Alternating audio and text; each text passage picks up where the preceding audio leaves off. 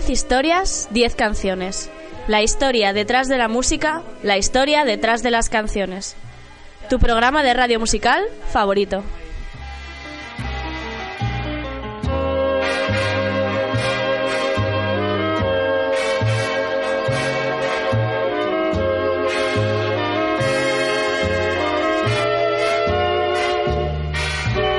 Recuerdo que me estás escuchando en Onda Cero en formato podcast a través de su página web www.ondacero.es. También me escuchas en la Radio Universitaria de Alcalá de Henares. No dudes en visitar mi página web 10historias10canciones.com para escuchar cualquiera de mis más de casi 300 programas antiguos ya. Y bueno, puedes seguirme en redes sociales, soy arroba ordago13 en Twitter y estoy en facebook.com barra 10 historias, 10 canciones.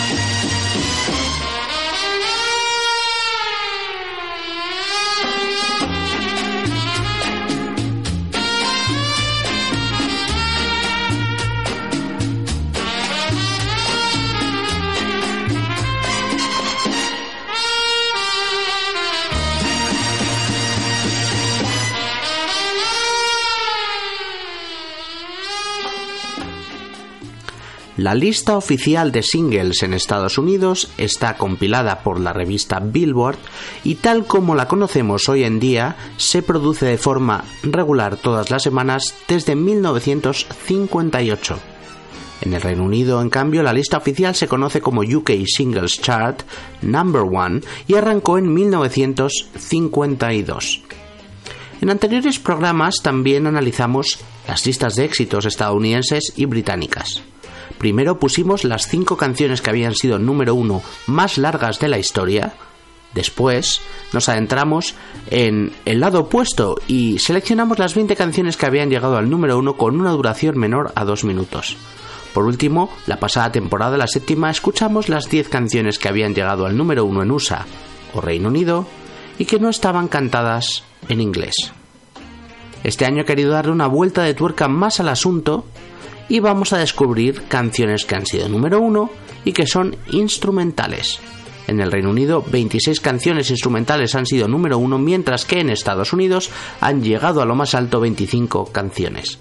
En este programa escucharemos muchas de ellas, algunas de fondo, y solo 10 como principales. Un ejemplo es la canción con la que hemos abierto el programa, el mítico Them from a Summer Place que Percy Faith llevó al número uno en el Billboard en 1960. Estas son los números uno instrumentales. Arrancamos.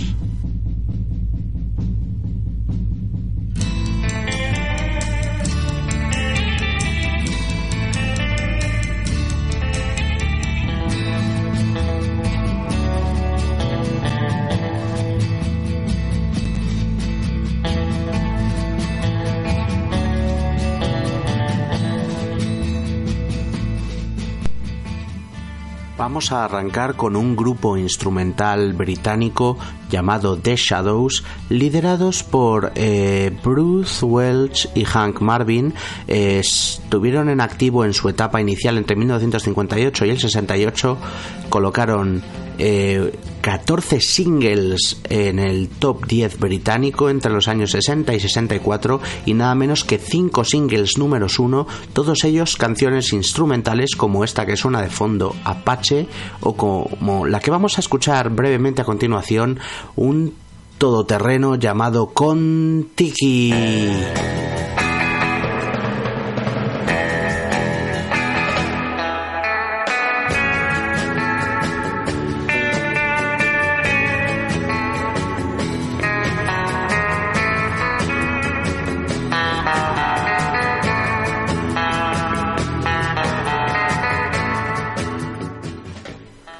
Decir de, ese grupo de Shadows? Puro rock instrumental británico y bueno, eh, liderados por los guitarristas Hank Marvin y Bruce Welch, junto a otros miembros como originalmente Jet Harris y Tony Meehan y posteriormente durante muchos años el batería Brian Bennett.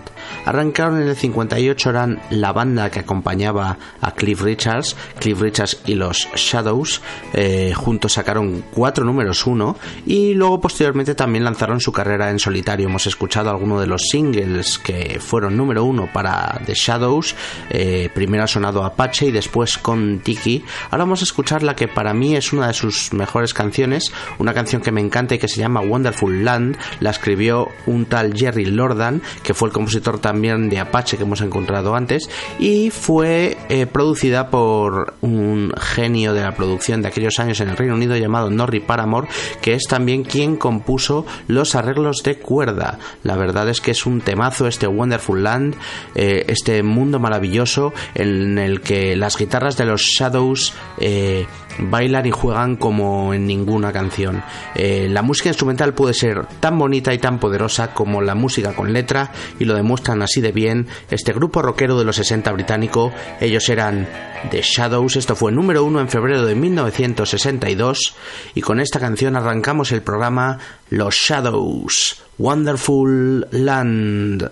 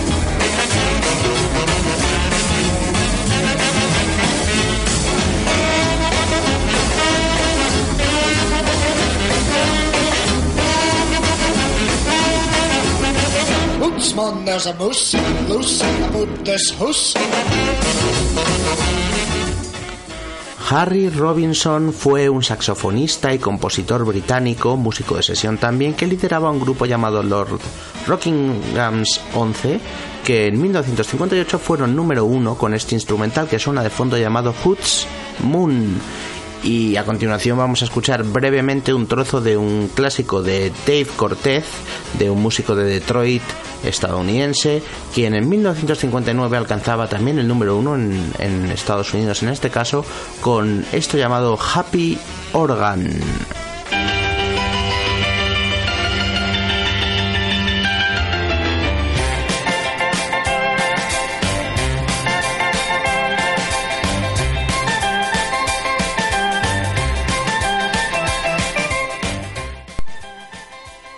Tres o cuatro veces ha sonado ya en el programa. Creo que en todos los programas que he hecho que tenían relación con el espacio la he tenido que poner de una u otra manera. Es un temazo, se llama Telstar y la compusieron un grupo llamado The Tornadoes, Los Tornados. Era un grupo de rock instrumental británico entre cuyos miembros se encontraba eh, el padre de Matthew Bellamy, Craig Bellamy si no me, si no me equivoco. Y bueno, un, un grupo que tuvo varios, George Bellamy, perdón, un grupo que tuvo varios éxitos a principios de los años 60. El más conocido de ellos, este Telstar, con el que fueron número uno tanto en Estados Unidos como en el Reino Unido, año 1962, una canción compuesta por el productor Joe Mick y bueno, una canción con toques espaciales. Estamos en, en, plena era espacial, la carrera entre Rusia y Estados Unidos por ver quién llegaba primero a la Luna. Y es un temazo, la verdad es que es una canción con una melodía súper reconocible y, y, que a mí personalmente me encanta. Por eso la, la pongo una y otra vez siempre que puedo. Y bueno, eh, este Joe Mick era un productor muy excéntrico de la época que contaba mucho con The Tornados para sus eh, como banda de sesión para, para sus eh, las grabaciones con distintos artistas y eh, también les produjo varios discos especialmente triunfaron a principios de, los 60 como digo vamos a escuchar ya esta pelotazo, esta canción de rock espacial. Ellos eran The Tornadoes, esto se llama Telstar.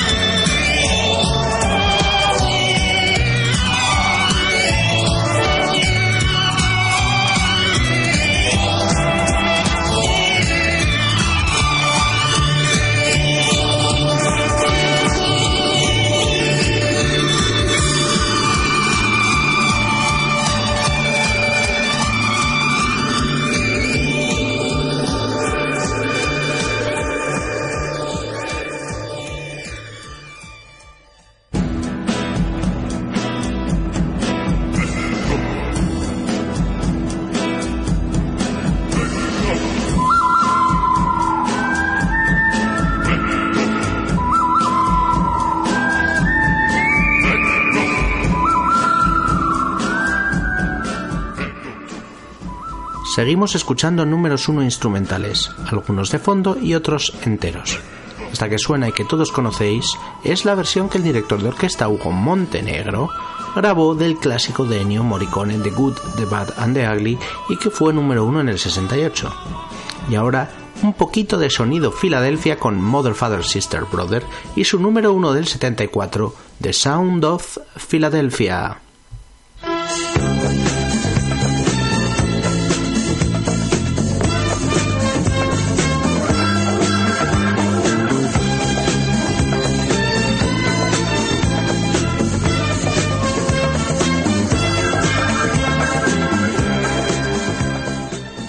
Momento ahora para la que puede ser mejor canción del programa de hoy.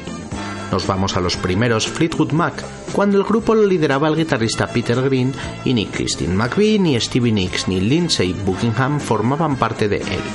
En 1969 colocaron uno de sus primeros singles, un instrumental llamado Albatros, al número uno del Reino Unido.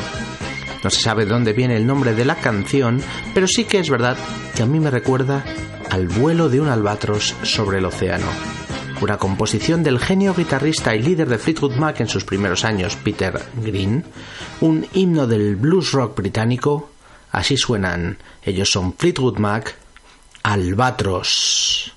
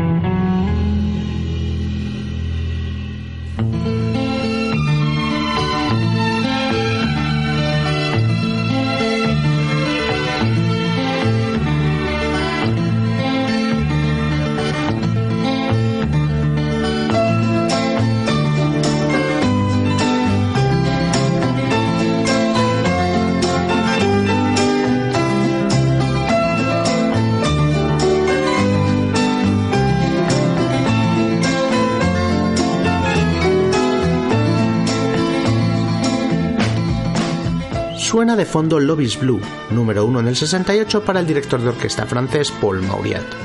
Y ahora vamos a escuchar unos compases del tema amoroso de Romeo y Julieta, compuesto originalmente por Nino Rota y que el gran Henry Mancini orquestó y lanzó como single número uno en 1969.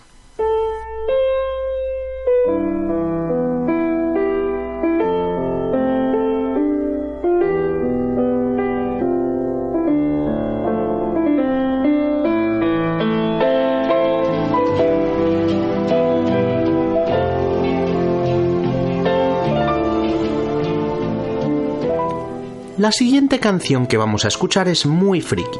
No podría definirla de otra manera. El grupo en cuestión es Lieutenant Pigeon, que se traduce como Teniente Paloma, un cuarteto de música pop rock psicodélica instrumental del Reino Unido formado por Robert y Hilda Woodward, Stephen Johnson y Nigel Fletcher en Coventry en los años 80, eh, no, de hecho en los años 70 principios. Sacaría una docena de singles y tres discos de estudio y fue con su primera canción, Moldy Old Dog, con la que llegarían a número uno de las listas de éxito en 1972 en su tierra natal. Se trata de una canción con toques que podrían sonar a celtas y medievales especialmente por el uso de la flauta. Una melodía muy muy pegadiza y que suena así. Ellos son Lieutenant Pigeon, esto se llama Moldy Old Dog.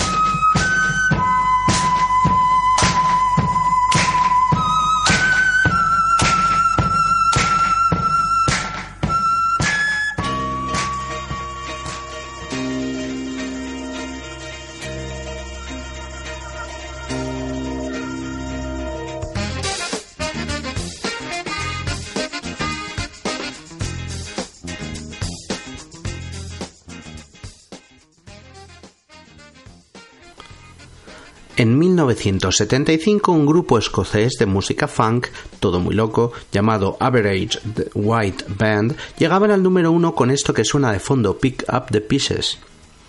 Y ahora también vamos a escuchar otro trozo de otra canción que fue número uno, en este caso un poco de sonido Herb Alpert. Me encanta Herb Alpert, ese genio de la trompeta que llegaba al número uno con Rise en 1979.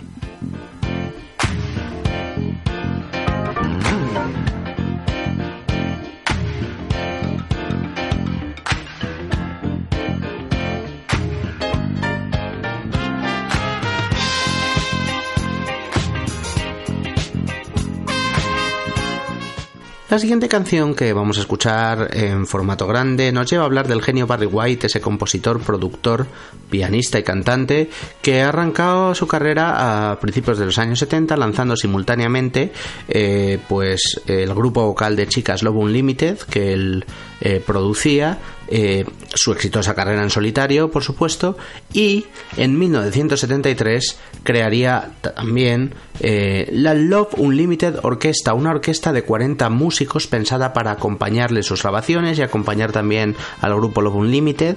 Y bueno, eh, pero que él pues cambió sus planes, la verdad.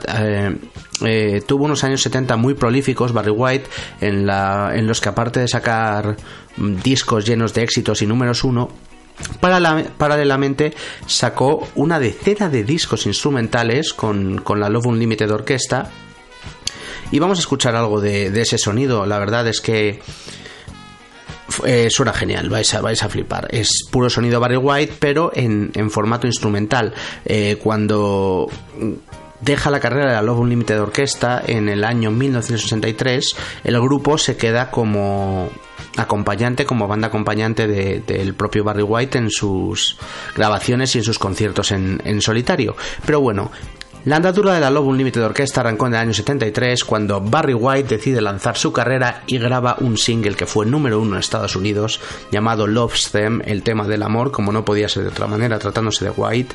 Y bueno, una canción preciosa que suena así de potente. Esto es Love Unlimited Orquesta, el grupo, la banda de Barry White con Loves Them.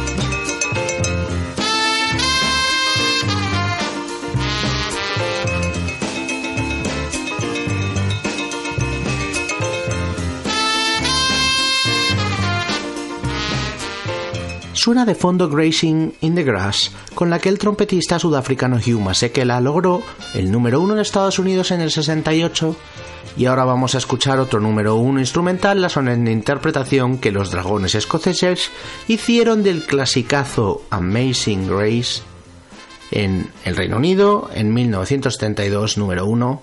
Seguimos escuchando temazos.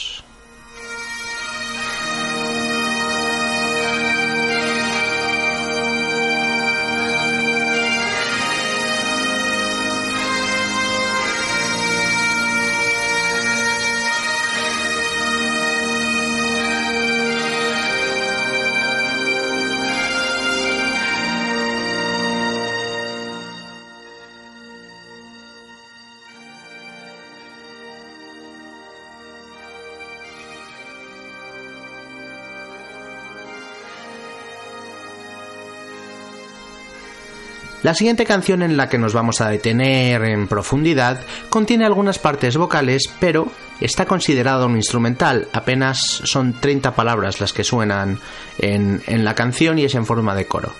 La conocéis todos, se trata de Gonna Fly Now, tema principal de la película Rocky de 1977, ese pelotazo con Sylvester Stallone como boxeador. Se trata de una composición de Bill Conti que mezcla orquesta, coro y guitarra eléctrica en todo un temazo súper reconocible que se ha convertido ya en una de las canciones más icónicas del cine, usada a lo largo de toda la saga de películas de Rocky. La canción fue nominada al Oscar, fue número uno y estará siempre asociada a Rocky Balboa y a la mítica escena en la que el boxeador se entrena subiendo y bajando las escalinatas del Museo de Arte de Filadelfia. Así suena esto tan conocido que se llama Gonna Fly Now de Bill Conti, él es Rocky Balboa, ese boxeador mágico, sin más, Gonna Fly Now.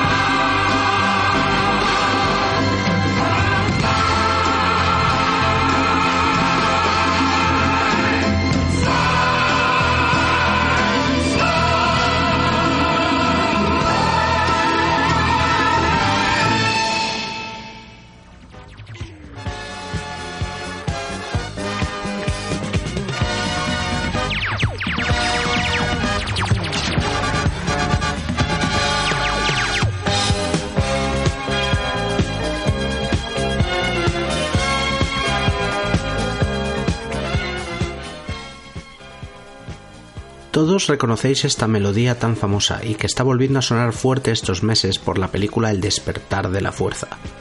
Lo que probablemente os choque un poco sea la versión tan rara que estoy poniendo del tema de Star Wars.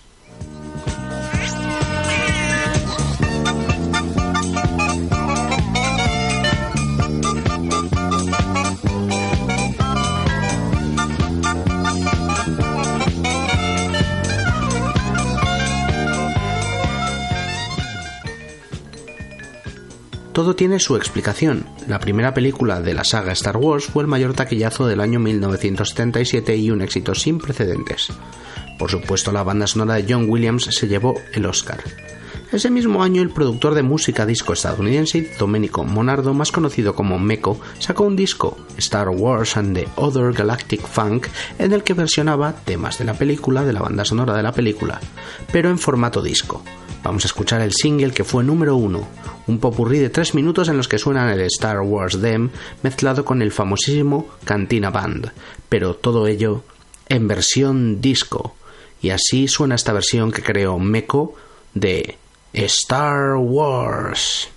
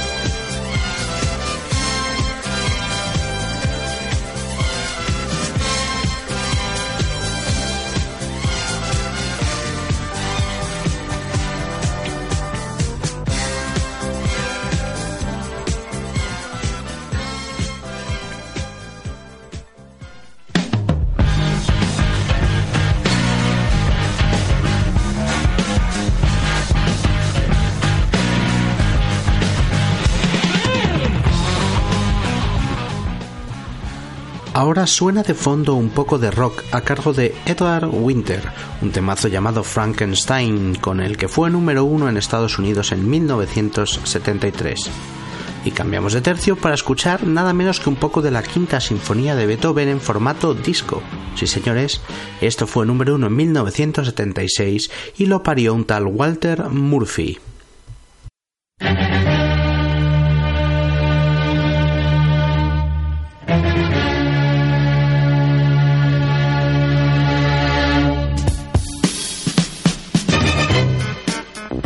Momento ahora sí para otro clásico entre clásicos, la banda sonora de Carros de Fuego, Chariots of Fire, la película dirigida por Hugh Hudson de 1981 y que cuenta la historia real de dos atletas olímpicos, Eric Liddell y Harold Abrams, que compitieron en las Olimpiadas de 1924 eh, pues para el Reino Unido, la verdad.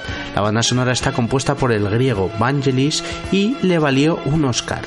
Charles of Fire también ganó aquel año el de mejor película. Bueno, merecidísimo en mi opinión.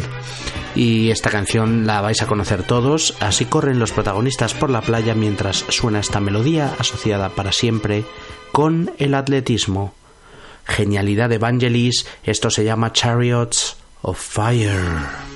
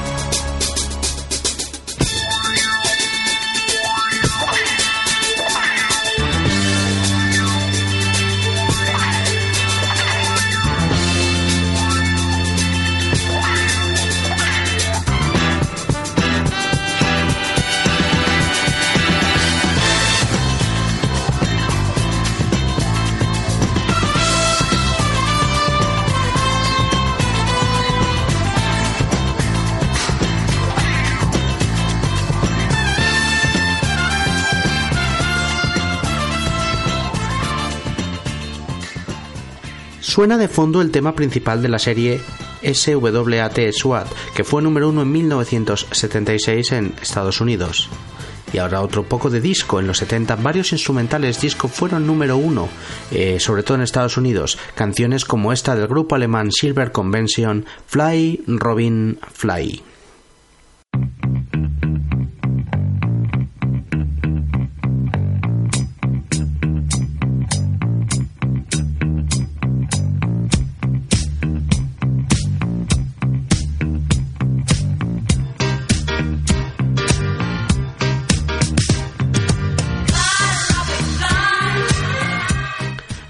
Vamos a escuchar de principal es algo mucho más reconocible, la sintonía de la serie Miami Vice, la cosa más ochentera que se me puede ocurrir en el mundo, una serie policíaca creada por Michael Mann y Anthony Yerkovich que cuenta las andanzas de dos policías de Miami, Sonny Crockett, interpretado por Don Johnson, y Rico Tubbs, interpretado por Philip Michael Thomas. La banda sonora de la serie fue creada por el pianista y compositor checo Jan Hammer y es puro synth pop ochentero. Sin más, el vicio de Miami, Jan Hammer, Miami Vice.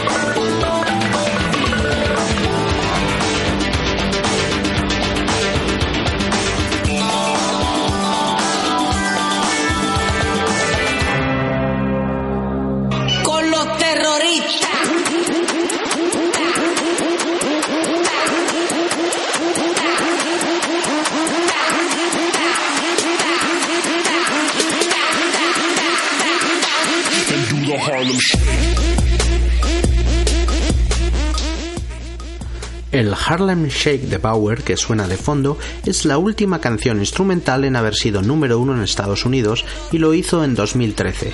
Pero nosotros vamos a ir un poco más atrás, vamos a ir cerrando este programa especial de canciones instrumentales que llegaron a lo más alto de las listas y lo hacemos con un hitazo de sonido Eurodance de los 90. Los DJs y músicos Peter Garnewski y Frederick Ferry Riederhoff de Holanda formaban en los años 90 el grupo de música techno Doop.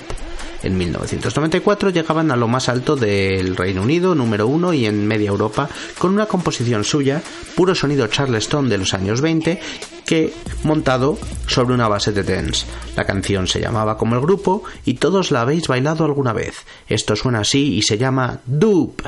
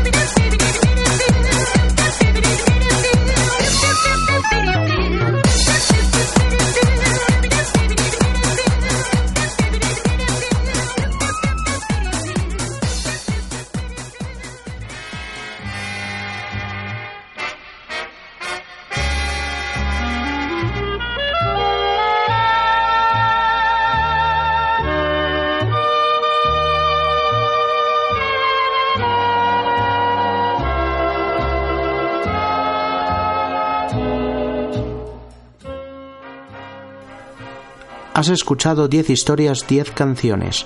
La historia detrás de la música. La historia detrás de las canciones. Tu programa de radio musical favorito. Te recuerdo que me escuchas en Onda Cero en formato podcast a través de su página web www.ondacero.es. También me escuchas en la radio universitaria de Alcalá de Henares. No dudes en visitar mi página web 10historias10canciones.com para escuchar cualquiera de mis programas antiguos. Estoy también en redes sociales, soy arroba ordago13 en Twitter y me puedes encontrar en facebook.com barra 10 historias 10 canciones. Hoy hemos hecho un programa especial en el que nos hemos sumergido en las listas de éxitos británicas y estadounidenses para descubrir qué canciones a lo largo de la historia habían llegado a ser número uno siendo instrumentales. Y nos despedimos con un pelotazo. Un chaval de menos de 20 años, un DJ holandés llamado Martin Garrix, llegaba al número uno en el Reino Unido el año pasado con esto que suena así, puro sonido EDM. Esto se llama Animals. Hasta la próxima.